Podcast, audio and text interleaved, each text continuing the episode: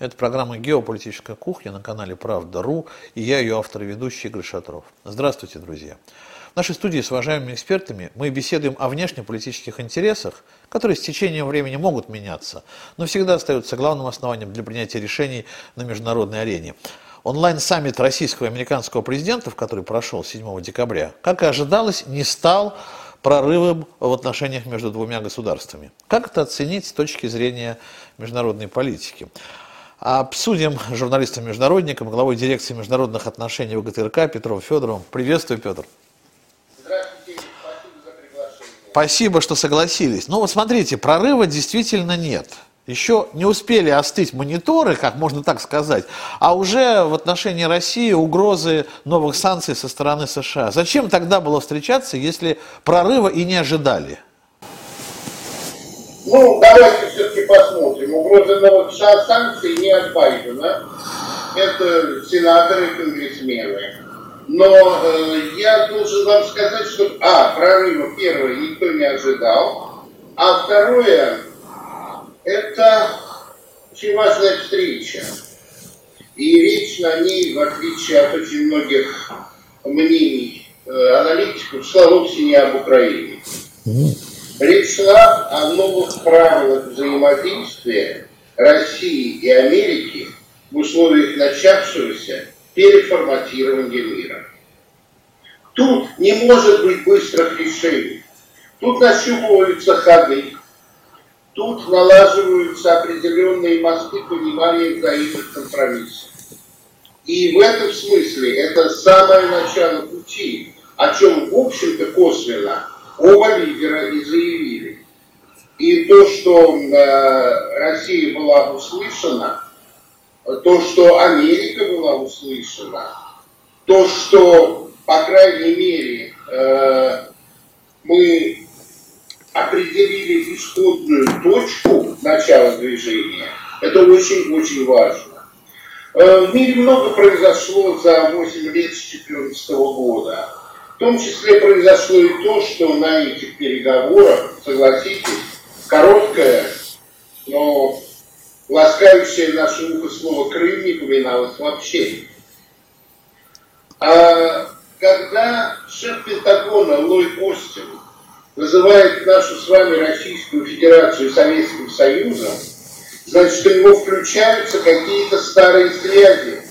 Когда был диалог, когда был серьезный диалог, когда в Америке была серьезная криминал, криминология, а у нас, соответственно, американистика, мы лучше знали друг друга, чем знаем сейчас, и эксперты, по крайней мере, с американской стороны, были гораздо более знающими и, по крайней мере, не считали, что Екатеринбург и Свердловск – это два разных города. Вот, Петр, получается, что, э, ну, во-первых, э, говорят не так, как на самом деле нам, это естественно. Но получается, что американцы более, ну что ли, серьезно относятся к происходящему, если они по доброй воле решили вот на этом предварительном саммите поначалу передела мира, я уж, конечно, там завышу планку, да, но тем не менее, по началу передела мира, э, мира готовы вот э, участвовать в такого рода саммите. То есть они все воспринимают всерьез. И Россию э, страной региональной державой, да, страной, экономика которую можно разорвать там в клочья, да, они не считают. Ну, Обама говорит, что экономика уже разорвана. И мы жалкая региональная держава. Э, да, да, и это где-то, вот видите, по Фрейду у Ллойда Остина прорывается. Но я должен сказать еще одну вещь. Э, Соединенные Штаты очень спешат. Они спешат по нескольким причинам. По геополитическим и чисто по военно-оборонным. Дело в том, что мы действительно, Россия, опередили Америку в гиперзвуковом оружии. Но оно пока не массово находится в наших войсках. Есть образцы, идет насыщение, но пока это не массовое, э, как бы скажем, средство ведения войны. Китай близок к тому, чтобы принять на вооружение гиперзвуковое оружие. И точно так же, оно пока еще не массово. К 30 году у Китая будет мощный современный авианосный флот. И в этой ситуации надо побыстрее начать договариваться.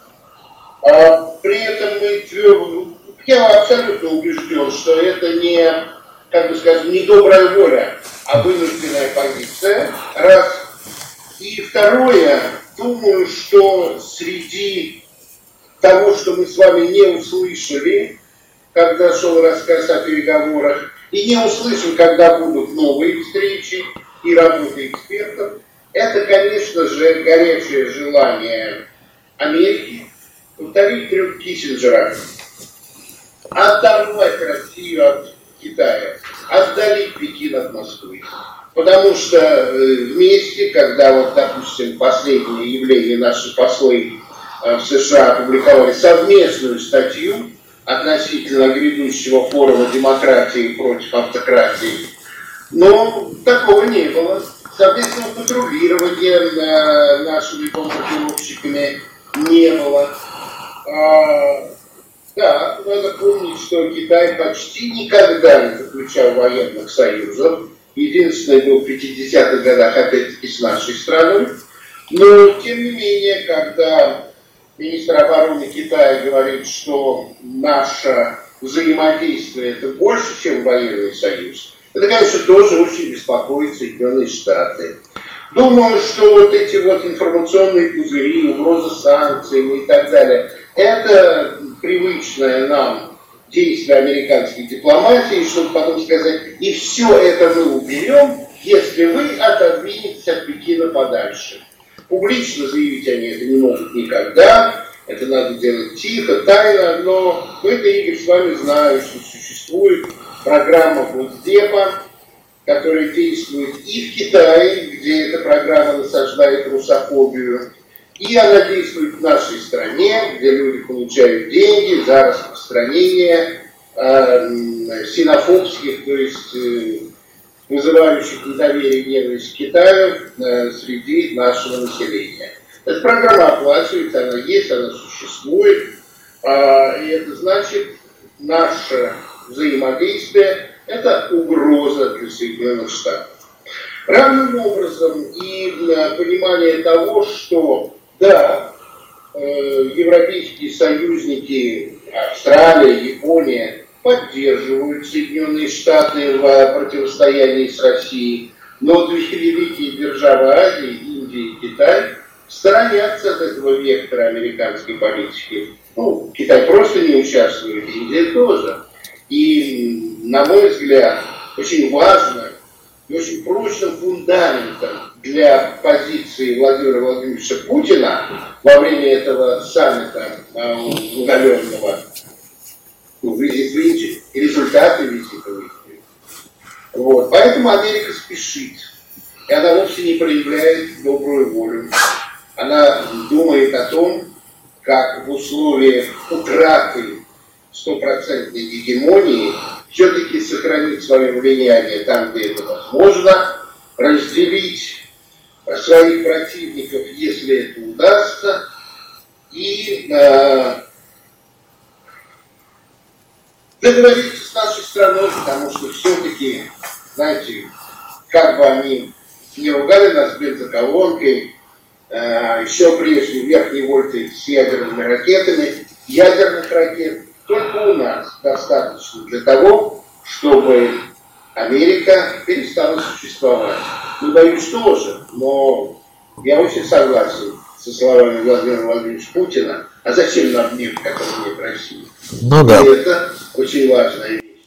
Вот, Петр, э, ну про Китай, да, вы, вы предвидели мои вопросы. Это естественно, потому что вы тонко чувствуете эту международную повестку. Я как раз о Китае это хотела поговорить, а в начале реплика про Индию, вот все-таки любопытно, но это в виде реплики можно это не считать вопросом. Все-таки интересно, кто под что подстраивался. Саммит э, подстроен был под визит в Индию или визит в Индию под саммит? Ну, визит в Индию был намечен, задолго намечен. И э, было известно, что он будет, ну, уже много месяцев назад, по крайней мере, когда я имел счастье общаться с предыдущим послом Индии у нас в Москве. Ну, саммит ясно, что был. О поездке в Индию Владимира Владимировича Путина. А вот э, история с саммитом, она, знаете, э, недавняя. Ну да. Саммит Байдена вписался в расписание Путина, а не его визит в Индию. А вот теперь про Китай. Знаете, вот, ну, говорят, да, говорят, связывают э, с Китаем, конечно. Э, я, может быть, вот такого мнения не слышал, что э, там это каким-то образом висело над Байденом и Путиным. Но, в принципе, да, наверное, надо иметь в виду. А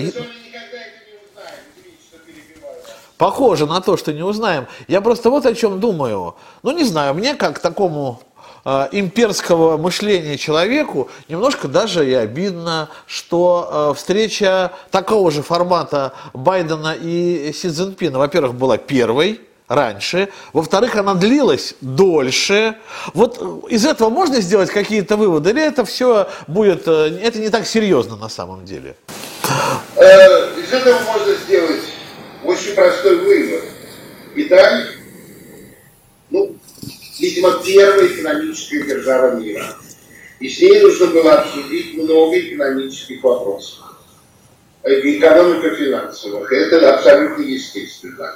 С нами все-таки речь шла больше о безопасности, причем не только нашей безопасности. Когда Америка, скажем, оглашала повестку дня, надувала информационный пузырь, что главная тема это вторжение гипотетической России на Украину, это всего лишь информационный пузырь. Думаю, что если по экономике можно в ходе разговора э, о чем-то договориться, то в том, что касается э, оборонной политики, безопасности, это очень длительный и тонкий процесс, в котором должны участвовать обученные специалисты. Если позволите, я немножко углублюсь в прошлое.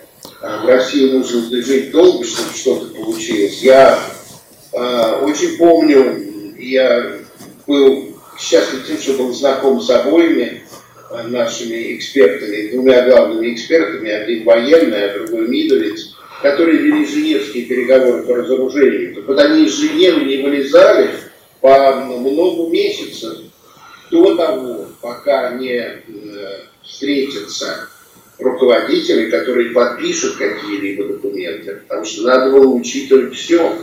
Надо было э, договариваться об очень э, сложных и неравнозначных составляющих ядерной триады, чтобы все-таки прийти к балансу. Это все-таки не те разрушающие нашу оборону договоры, которые подписывал Горбачев. Это было то. А вот, так что это длительный процесс. Экономика тоже длительный процесс, но все-таки там считаются деньги, а в обороне считаются жизни. Но я к тому, что э, угроза китайская, условно назовем это так, экономическая, там, геополитическая, да, она выше, да, для Соединенных Штатов. Абсолютно выше. И они сами говорят о том, что их первый и главный противник – это Китай. Это так, абсолютно. Вот. И поэтому и посмотрите, новые блоки создаются там, аукус этот, э, и туда перебрасываются, э, в общем-то, серьезные военные силы, потому что Китай действительно, э, я бы сказал, не конфронтационно, а позитивно, но бросает вызов Соединенным Штатам, потому что те порты, которые углубляет и уже углубил Китай, те военные точки и торговые хабы, которые он создает, они э, делаются так, что находятся вне досягаемости от э, американского влияния, от их баз на Диего Гарсии, на Филиппинах. Это все Китай делает очень-очень разумно, и это несет угрозу американскому э, влиянию американскому, американской способности контролировать торговые пути. Мы, поскольку не океанская держава, эта тема для нас немножко дальше, чем для них, для нас выход из Балтики вопрос. А, а там, извините, это очень серьезно просчитывается. Поэтому и э, строительство параллельного Панаме канала Китай время от времени э, поднимает. Сейчас вот как-то эта тема заглохла, но я думаю, не без американского старания. Ну да. Китай первая угроза для Соединенных Штатов, потому что это экономика, потому что это экономическая мощь и влияние на очень многих континентах, в Африке. А, а мы возрождающаяся мощь. И э, да, мы скорее военная мощь, чем экономическая. То есть абсолютно ясно. Но симбиозе России и Китай это получается для Америки, ну, но Киссинджер, да, все-таки вроде бы он так собирался-то Китай оторвать от э, э, э, России, да, от Советского Союза, а сейчас э, направлено в другую сторону давления все-таки, получается так. Ну, желание раздвинуть и э, оторвать Москву от Пекина. Я просто, Петр, вот, вот, вот, я фантазирую про... Вряд ли второй раз совершим такую же это я просто фантазирую о то, э, на ту тему, что а могли ли и с Си Цзиньпином обсуждать тему вот этого отрыва от России? Или все-таки настолько они в своих проблемах утонули, что уж об этом точно не говорили? Конечно, это обсуждается. Не обсуждается, то даются намеки что дистанцируйтесь от этой коварной Москвы, она все равно вас обманет, как и прежде обманывала. И тогда вам будет какой-то перформанс. Хорошо, хорошо. А вот теперь интересно... Да, англичанка гадит. А вот э, теперь интересно вот обсудить темы, или одну из тем, мне, по крайней мере, одна здесь понравилась, и, э, которые не обсуждались. Э, как заявил Ушаков, по крайней мере, три темы вообще не обсуждались на этом саммите точно. Но будем верить Ушакову. Это тема э, коронавируса, а что говорить, надо делать что-то, да? Тема климатической повестки, такая скользкая тема. И, интересно, энергетическая повестка. То есть, получается, темы Северного потока-2 там не было. Это о чем? Э, это потому, что Соединенные Штаты, ну, э, как бы расписались в собственном бессилии, или это некий, наоборот, как раз ход, что, ну вот, мы делаем вам такую уступку, а вы уже там идете на своего рода свои уступки. О чем это? Понимаете, с Северным потоком 2 да, нужно хорошенько посчитать. Я небольшой э, знаток э, темы углеводородной торговли с ними, но что-то здравый смысл мне подсказывает, что мы достроили его, физически он есть. А вот будет он запущен или не будет, я впечатление, нам не так уж и важно. Да вы что? Потому что по мере э, исчерпания контрактов действующих будут заключаться новые по нынешним ценам, которые в 4-4 раза выше действующих контрактов. И э, то, что мы не отберем объемом, мы отберем ценой. Вот. И э, в этом смысле а Америке зачем обсуждать? Пока цены в Европе так высоки, они могут забирать эти цены еще выше, торгуя с Азией. Всем выгодно, и им, и нам. Поэтому э, вот э, та лихорадка, которая была у некоторых экспертов, будет он сертифицирован, не будет, как мне кажется, сейчас не так уж важно. Мы находимся в такой позиции из-за дурацкого третьего энергетического пакета, принятого Евросоюзом, что нам хоть лучше, полку. Так нам больше газа тратить надо, а так мы за тот же газ будем получать больше денег. Надо деньги получать.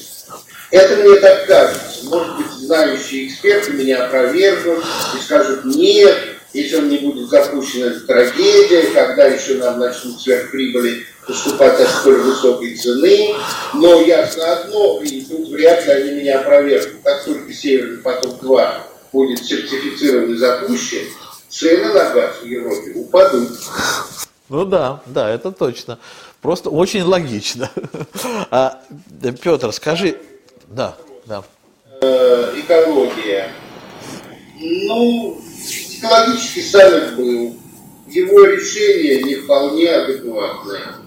Наша позиция в этом вопросе, э, как мне кажется, могла бы быть более активной.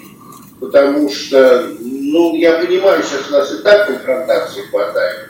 Но давайте глянем правде в глаза. Да, выбросы метана, э, углекислого газа, это действительно э, разрушает природу. Я с этим согласен.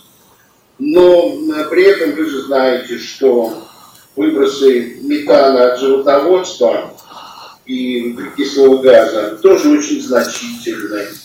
И если я правильно понимаю, в том, что касается Дании, то э, там на каждого жителя страны приходится 10 свиней, которые портят атмосферу очень значительно больше, чем автомобили Дании.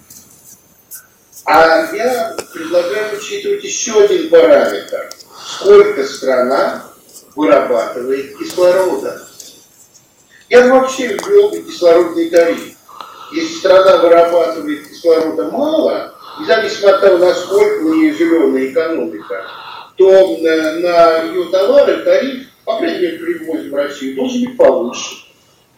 А если производит много кислорода, вот просто посчитать, сколько та или иная страна производит кислорода. Потому что мы-то с вами в этом смысле лидеры. Вместе, скажем, с бразильскими тропическими лесами, Амазонией, мы-то лидеры. И выработка кислорода тоже должна учитываться. Да, это не напрямую сказывается на повышении или понижении температуры, но на общем состоянии атмосферы, конечно, сказывается. Вот что мне бы казалось э, было бы разумным. Завалит нас Бразилия говядиной. Тогда. Дешевой. Дешевой говядиной. И третий вопрос, который не обсуждался. Э, коронавирус.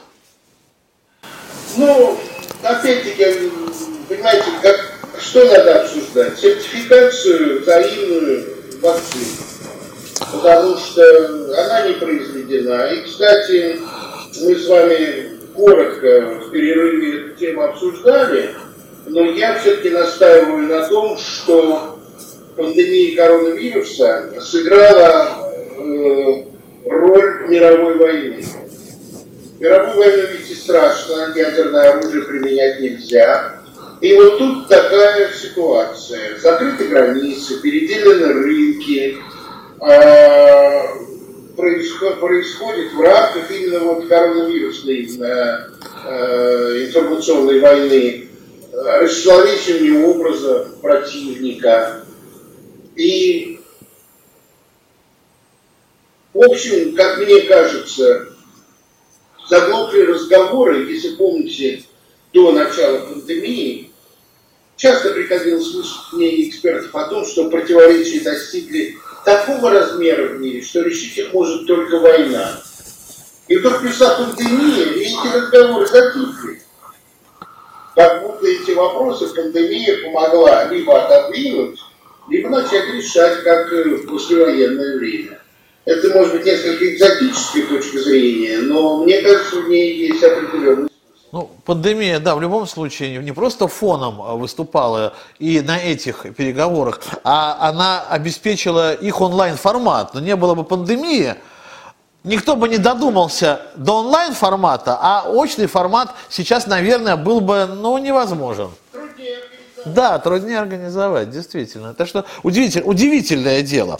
Слушайте, ну вот э, еще о фоне, на котором происходили эти события, ну, кроме поездки-то в Индию, Владимира Владимировича, кроме коронавируса, вот этот грядущий, который в, этот, в эти дни уже проходит, а тогда он был грядущий, саммит за демократию. Петр, что это такое? Вот. Это группирование э, стран, мы, они, это Орвеловская абсолютно система вот, формирования группы врага, я думаю, что это ну, заменяет идеологическое противостояние времен классической холодной войны. Я должен сказать, что вопрос о том, что такое демократия, у меня сложное отношение. И вот тест для меня как раз была пандемия коронавируса. А, я очень хочу, чтобы мои слушатели и вы меня поняли правильно. Я не сужу две страны, о которых сейчас я буду говорить. Я не говорю о том, в какой стране больше демократии. Я лишь говорю о том, как эти страны с точки зрения критерия демократии воспринимаются Вашингтоном.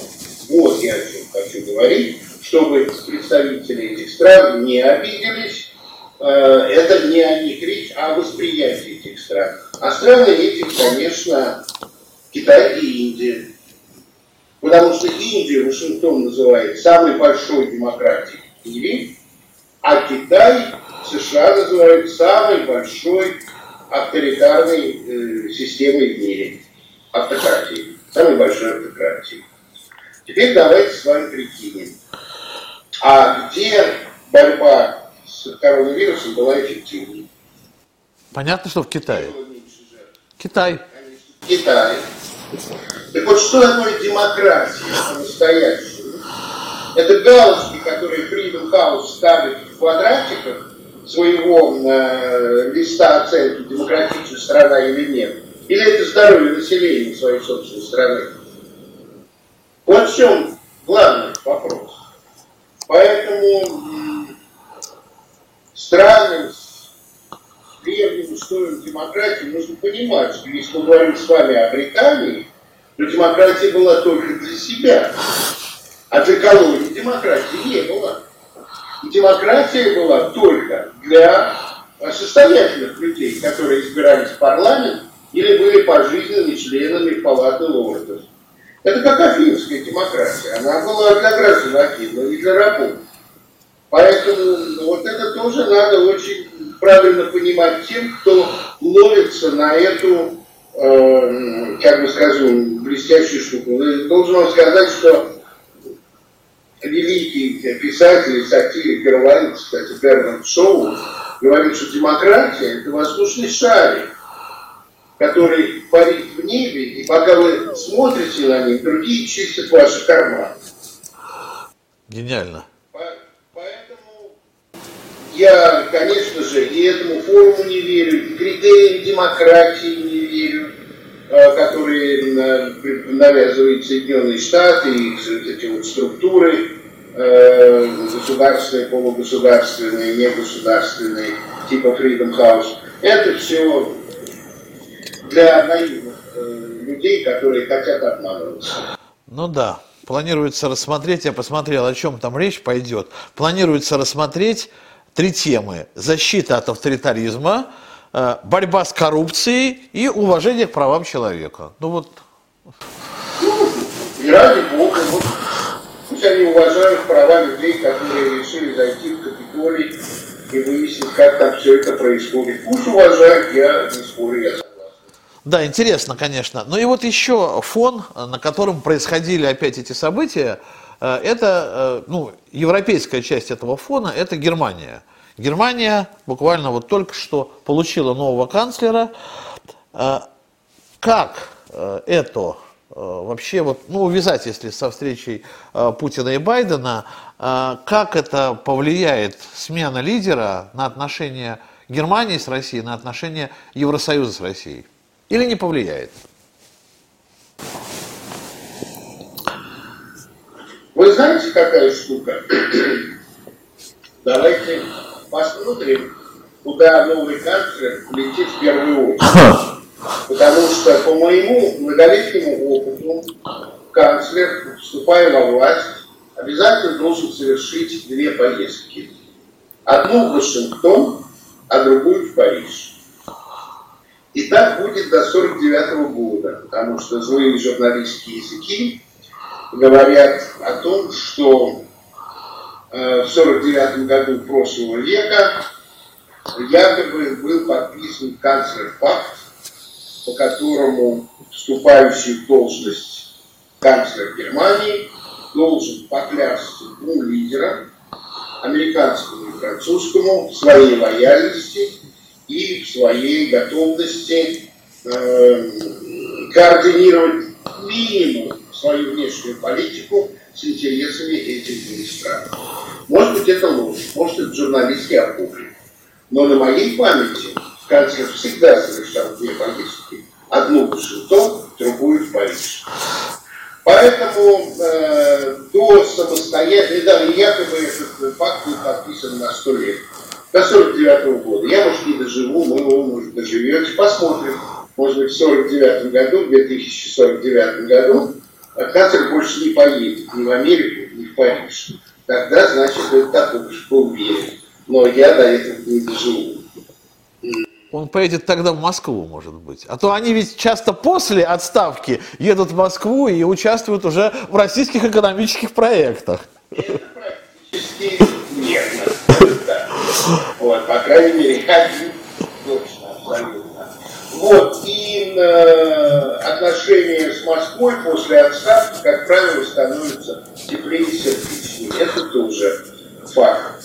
Поэтому я не думаю, что произойдут резкие изменения политики. А может быть, изменится риторика, потому что красно-желто-зеленая коалиция, конечно же, должна показать свое отличие от христианских демократов, правительства. Но при этом я не жду никаких особых э, резких движений, тем более, что уже член кабинета нового забыла ее имя, уже высказалась вполне, вполне тех установок, которые э, Германия получила после переговоров с Путиным от Байдена. А что она сказала? Может, я упустил этот момент? Она сказала, что Германия и впредь абсолютно привержена э, территориальной целостности Украины, и э, будет всячески протестовать против российского вторжения, но кризис на востоке Европы может быть решен только политическим путем и только в рамках Минска 2. Ну да, ну да. Это там не говорилось такой категоричной форме. А это, конечно, абсолютно совпадает с тем, с чем э, Байден выступил после переговоров с Путиным. Ну да, как ни странно для Зеленского, наверное, это все оказалось. Ну, понимаете, какая штука?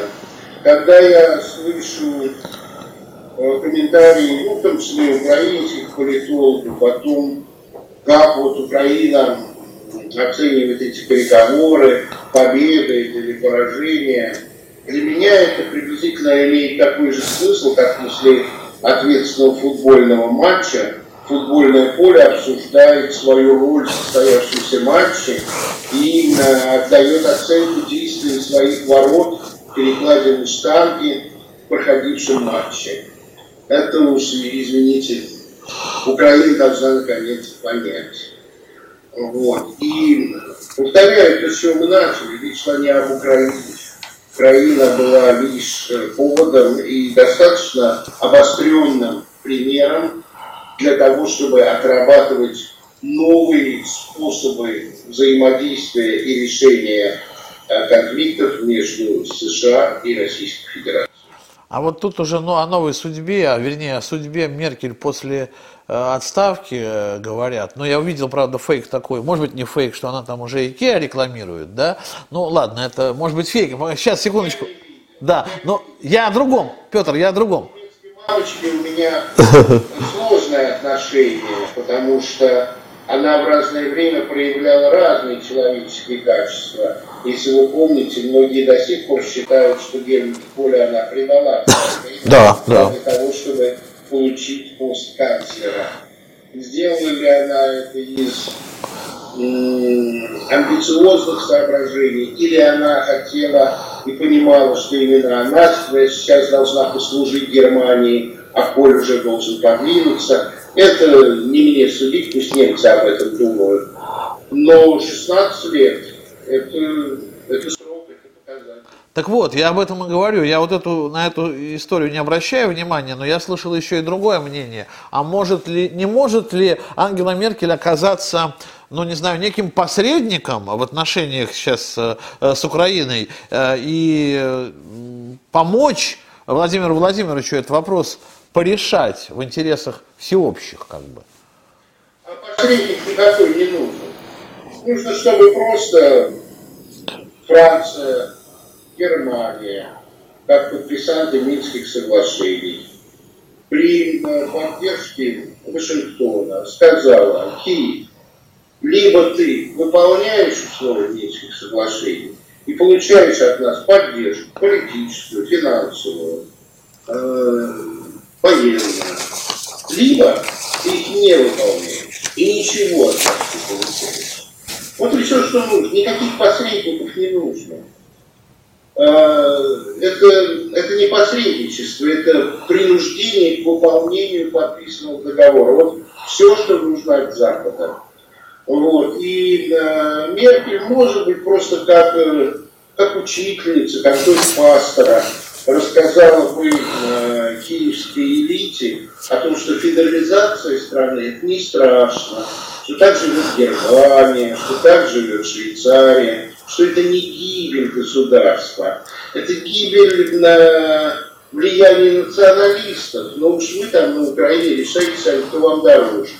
Ваше стабильное и спокойное существование в качестве внеблоковой страны, стремящейся к нейтралитету, как было написано, собственно говоря, в Декларации о независимости Украины, либо все время быть язвой кровоточащей. Ваше, ваше решение. Но никаких дополнительных посредников, на мой взгляд, не нужно. Нужно только, чтобы Киев начал переговоры с Донецком и Луганском. Прямые. А, но может быть, может быть, все, что нужно, это сказать, что Зеленский, не бойся, мы тебе охрану дадим. Мы тебя защитим от националистов. Ну да. Потому что, как многие украинские эксперты говорят, ну просто страшно, потому что это на Украине может окончиться покушением на него. Ну да. А после отставки домик в Баварии какой-нибудь тебе обеспечим. Главное, добейся мира. Да, да, ну тоже. Ну, в общем, смотрите, Петр.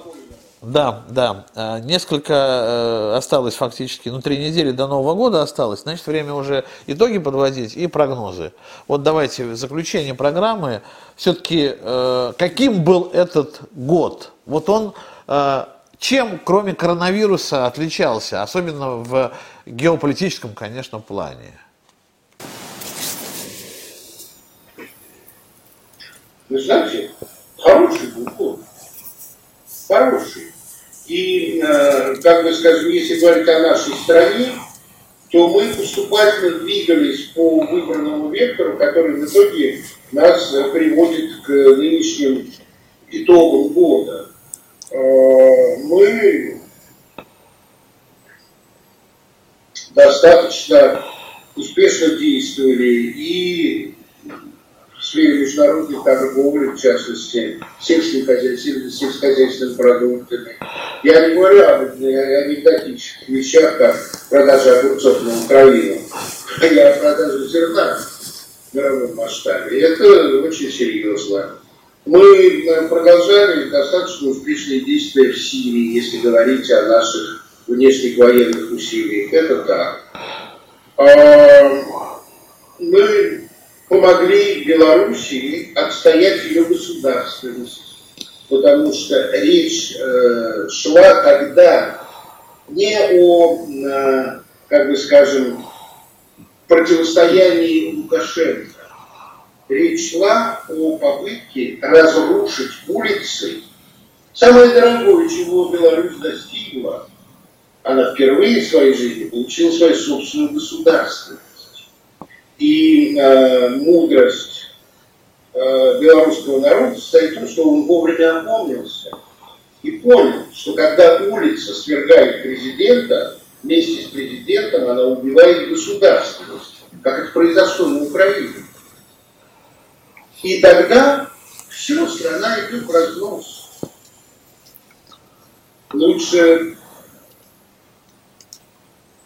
добиться того, чтобы на следующих выборах консолидированно выступили, добиться досрочных выборов, что, собственно, Янукович не обещал в свое время. Но э, то, что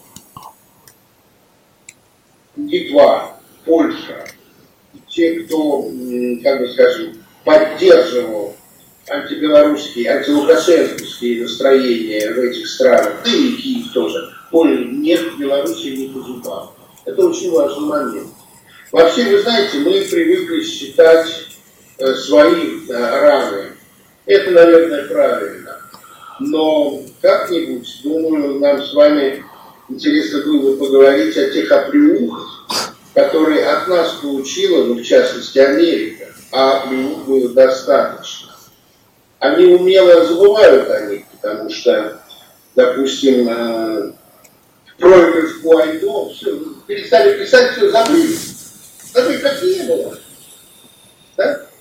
А вот. Не выдача Сноудена, это серьезнейшая была. Ну, а отдельный, отдельный разговор у нас в России, то же самое.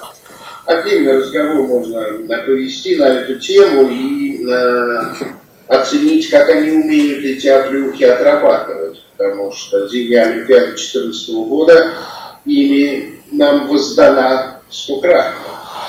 За эту оплеуху мы получили, я бы сказал, стократно. Они хорошо подготовились, хорошо сработали, и спецслужбы.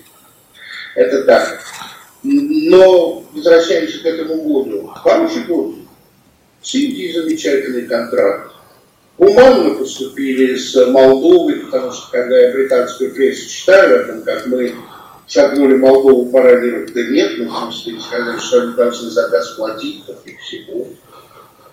Вот когда они говорят, жестоко поступили, жестоко поступили, а вот в чем, в чем, в чем жестокость?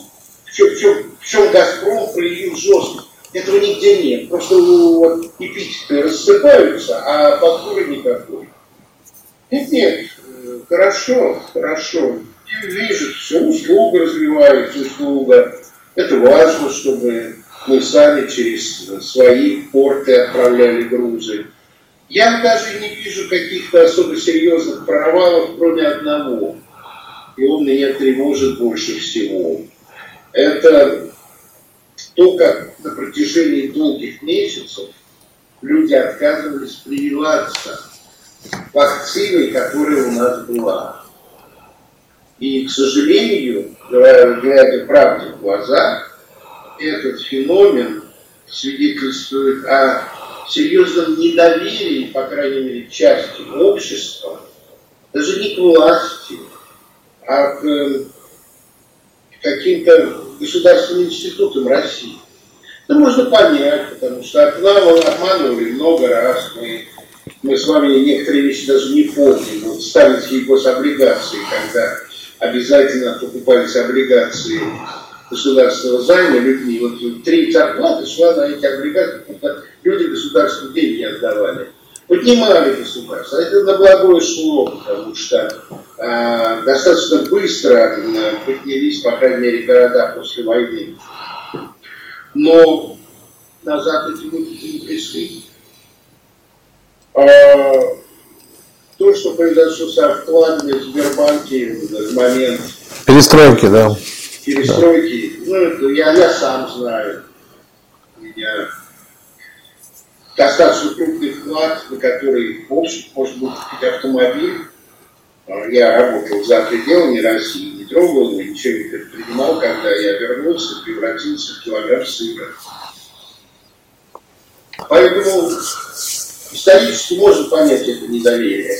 Но все-таки оно очень печально, потому что это недоверие, на мой взгляд, мракобесное. И вот э, антипрививочники, которые, ну, даже известные люди, хорошие актеры, ну... Поразительная история. поразительная история потребует большого, наверное, анализа. Вот в этом плане я с вами согласен, у меня тоже впечатления о годе хорошие, а вот эта антивакцинальная истерия, она, конечно, расстроила, удивила, да, и как-то вот каким-то образом возмутила. И, наверное, вот буквально полторы-две минуты у нас из заложенного в этом году, или просто потому, что мы этого хотим, или потому, что так сложились обстоятельства. Что произойти должно э, в 2022 году? Чего мы ждем? Прогнозы. Ну, конечно, хотелось бы победы над ковидом. Это достаточно трудно поверить, но очень хотелось бы. Хотел бы взаимопризнание вакцин. Потому что совершенно идиотская ситуация. Мои западные друзья должны приезжать сюда, прививаться спутником, чтобы нормально функционировать. Иначе их никуда не пускают, нет QR-кода.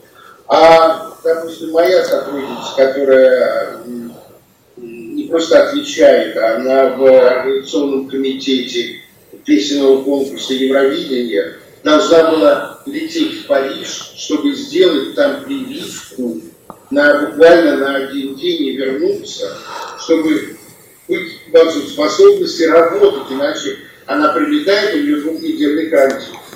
И вопрос о том, а что будет с песенным конкурсом вообще, потому что что двухнедельный карантин для всей команды, что немыслимое абсолютно. Этого хотелось.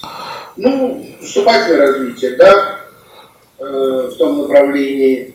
Э, успешная работа тех э, комиссий и комитетов, которые решили создать наши президенты для того, чтобы развязывать узлы в отношении наших стран.